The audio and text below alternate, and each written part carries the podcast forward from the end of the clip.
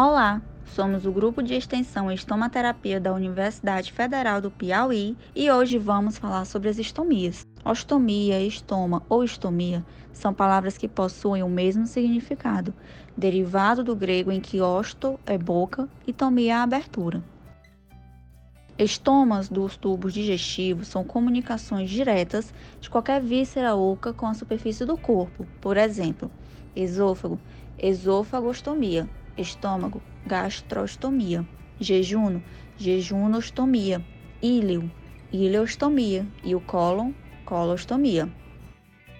O estoma intestinal ele é confeccionado por meio de um procedimento cirúrgico em que é realizada uma abertura no abdômen e exteriorizado um segmento da alça intestinal, por onde o conteúdo dos intestinos será expelido e coletado por uma bolsa coletora. A diferença entre ileostomia e colostomia é anatômica. Quando é realizada a exteriorização do ilho terminal, intestino delgado, denomina-se ileostomia.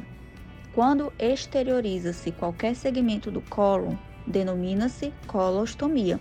Além disso, podem ser temporárias ou definitivas. A urostomia é um procedimento feito através de cirurgia que comunica o sistema urinário com o exterior. Quer saber mais? Se liga que em breve falaremos sobre estomias no nosso canal.